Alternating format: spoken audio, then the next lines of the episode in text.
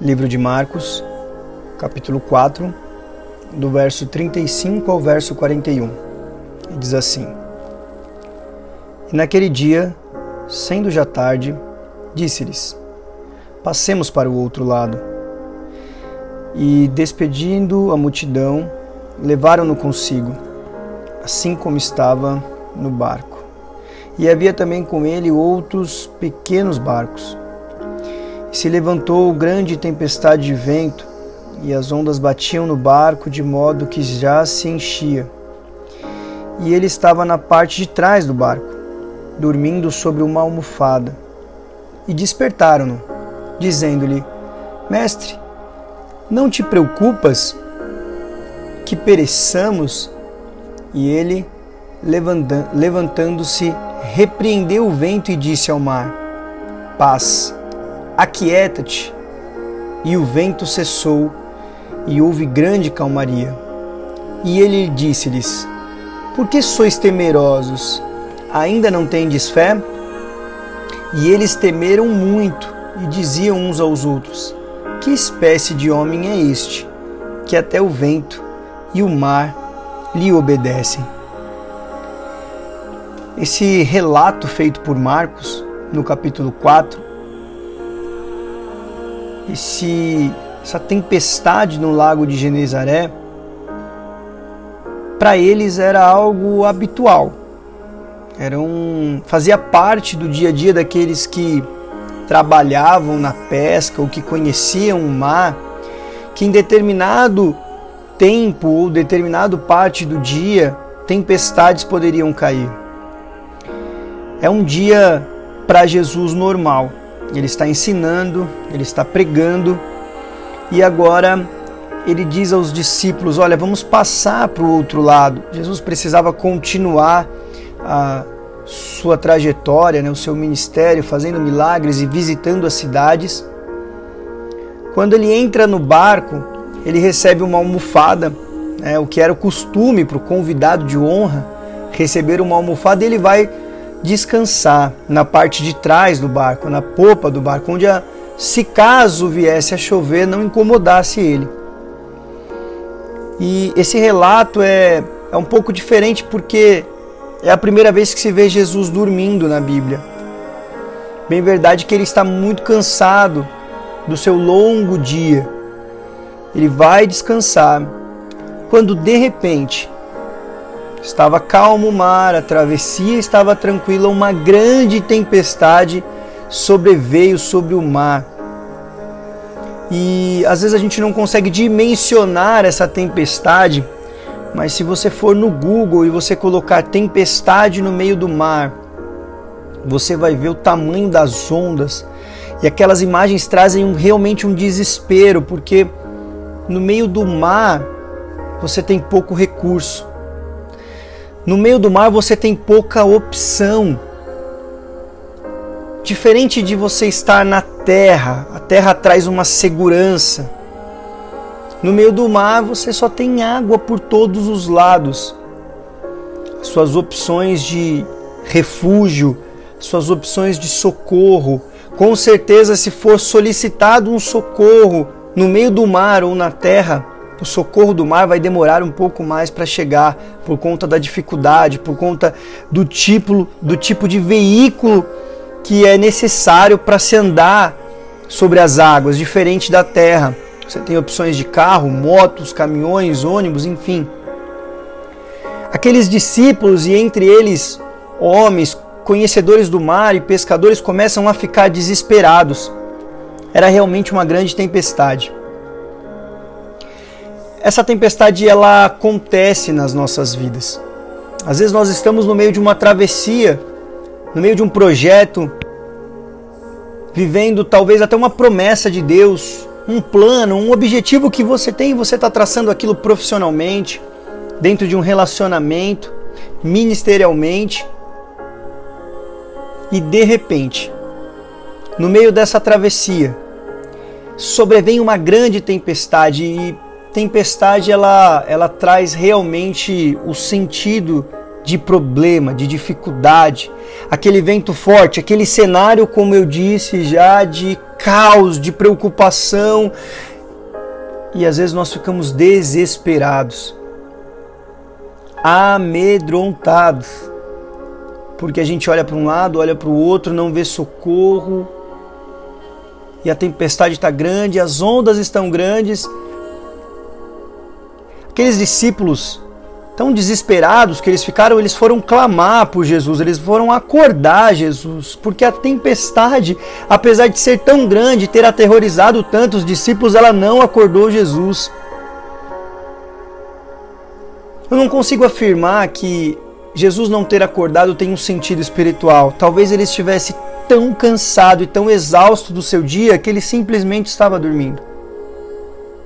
Mas se eu for aplicar essa mensagem, é isso que eu quero fazer.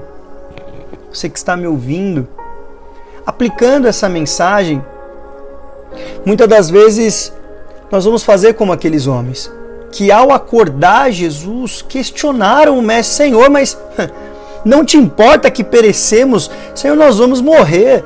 O barco vai naufragar, o Senhor está dormindo. O Senhor está descansando e nós estamos preocupados, nós estamos amedrontados, nós estamos aterrorizados. Nós estamos olhando, nós não estamos dando conta de tirar a água do barco.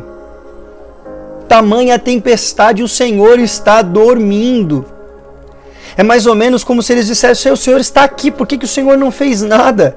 O Senhor está dentro do barco. Por que, que essa tempestade chegou? Por que, que essa tempestade nos alcançou no meio dessa travessia, no meio dessa trajetória? E quando eu aplico essa mensagem para mim e para a sua vida, eu começo a entender que Jesus está no nosso barco, Jesus está presente no meio da nossa trajetória, dos nossos projetos, dos nossos planos isso não nos vai tra nos trazer a certeza ou a tranquilidade de que tempestade também não vão nos alcançar no meio dessa trajetória. Não, pelo contrário. Mesmo tendo Jesus no barco, mesmo tendo a presença de Jesus conosco no meio deste projeto, deste plano, mesmo tendo Jesus presente na nossa vida, isso não nos vai dar a certeza que tempestades não, vão nos alcançar no meio da trajetória, no meio do mar da nossa vida. Elas vão chegar e algumas serão aterrorizantes, serão de nos amedrontar. Talvez você já passou por este momento ou esteja passando por este momento agora, onde estava tudo tão tranquilo, o mar estava calmo a trajetória estava ó, uma bênção. Tranquilo, tudo no seu devido lugar, os relacionamentos dando certo, as confirmações chegando, as bênçãos de Deus estão sobre a, a minha sua vida, e aí de repente uma nuvem no céu. De repente o céu se escurece. De repente o vento começa a soprar contrário, as ondas se levantam, a tempestade chegou. E você vai olhar e vai dizer: Jesus, mas o Senhor está aqui. Mas eu estou em Jesus, eu estou em Cristo, Jesus está regendo a minha vida, porque essa tempestade chegou?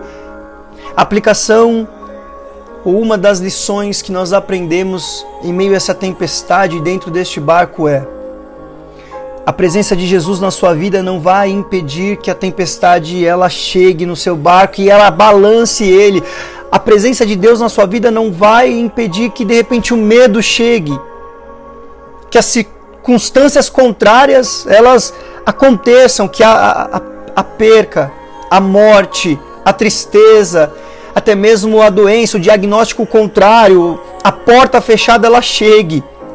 O barco pode balançar. A presença de Deus na sua vida vai permitir que isso aconteça, porém, a presença de Deus, mesmo permitindo que o vento, a tempestade, a tribulação chegue, ela vai nos garantir que o barco não irá naufragar, que o barco não irá a pique, o barco não vai afundar, a embarcação não vai afundar, ele pode balançar, as ondas elas podem estar altas, o mar pode estar bravio, o vento pode estar soprando contrário mas não vai naufragar. A presença de Jesus vai nos trazer esta certeza. A presença de Jesus nas nossas vidas vai trazer a tranquilidade de que o vento, a tempestade, são muitas das vezes para forjar o nosso caráter, para que nós possamos dar valor àquilo que está chegando.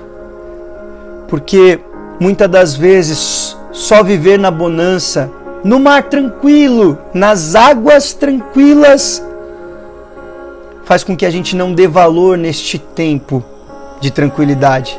Faça com que muitas das vezes a gente dê as costas ou se esqueça de que Deus nos chamou para algo, de que Deus nos prometeu algo, de que Deus nos chamou para coisas maiores. Às vezes a tempestade nos movimenta, às vezes a tempestade nos tira do dia de bonança para mostrar, olha, a tempestade é para você valorizar o tempo de bonança. A dificuldade, a prova, a necessidade é para você olhar para o dia de bonança e você valorizar o dia de bonança.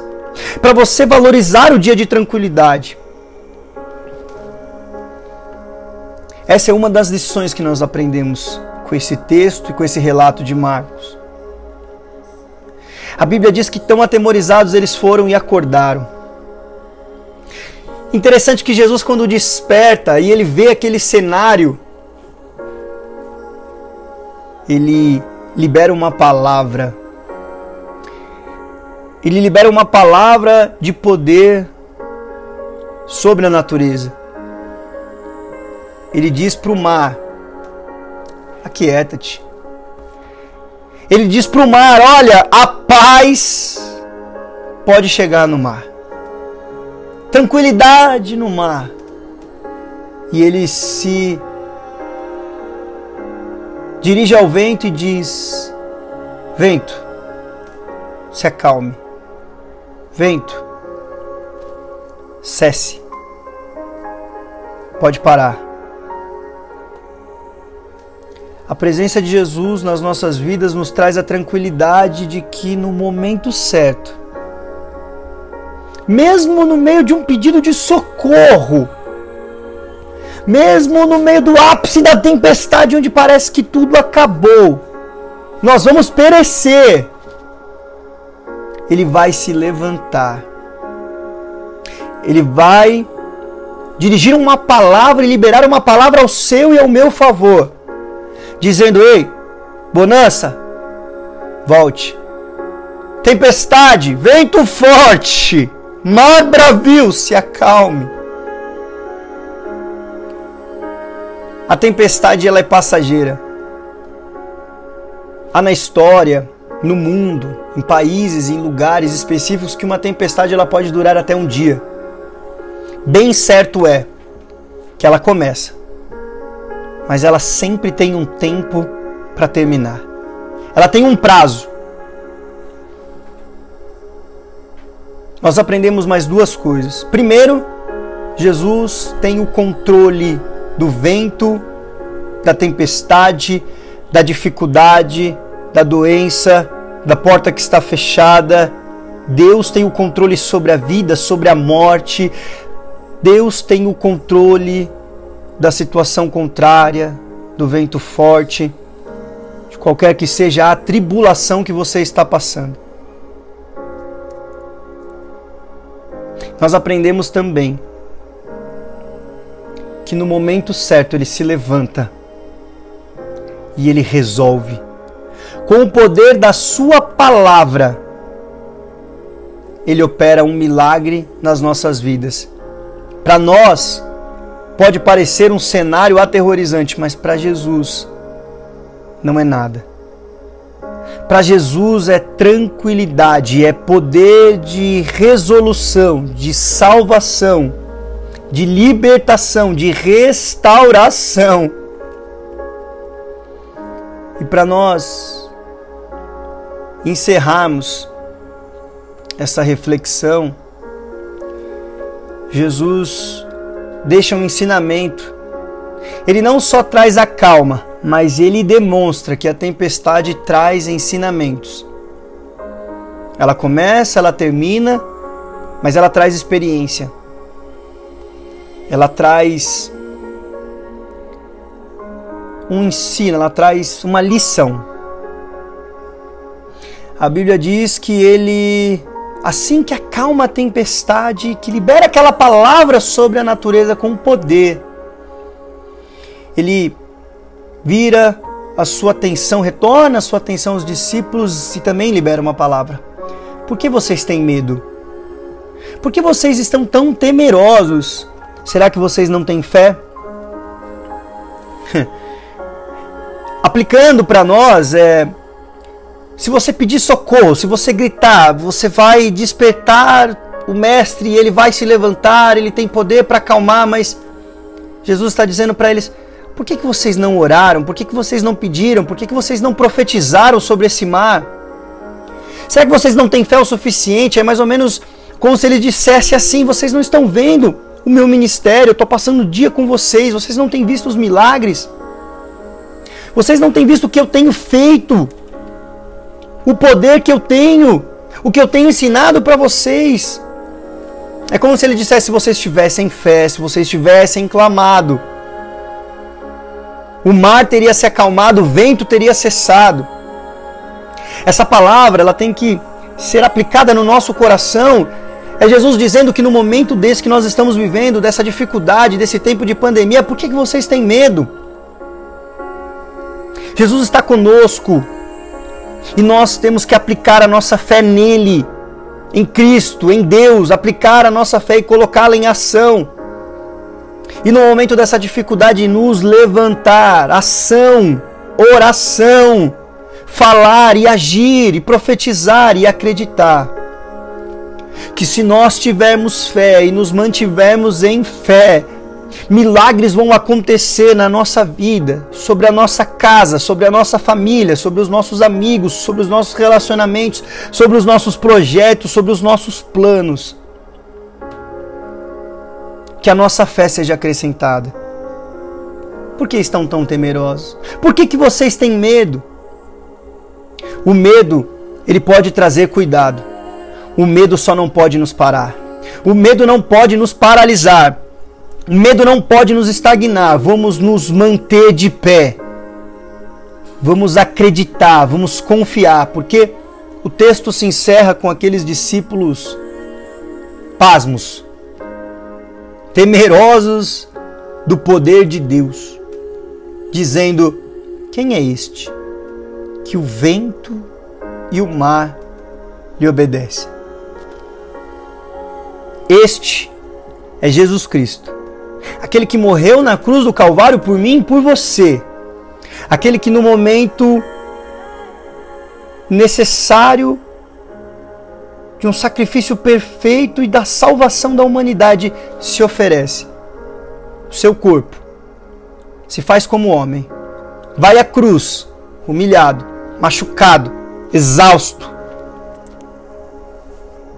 se rende, se entrega para que o plano fosse completo. E você só está ouvindo este podcast, só está ouvindo essa mensagem, porque um dia ele foi à cruz do Calvário. Aquele que acalmava a tempestade, que tinha poder sobre a natureza, poderia sair daquela cruz, mas ele preferiu continuar, permanecer, se entregar, cumprir o plano, para que eu e você pudéssemos hoje ter vida e ter acesso a Ele. Fique com essa palavra do coração de Deus para sua vida e que essa palavra traga paz tranquilidade, fé, que nós possamos aprender em meio às tempestades. Deus te abençoe, em nome de Jesus.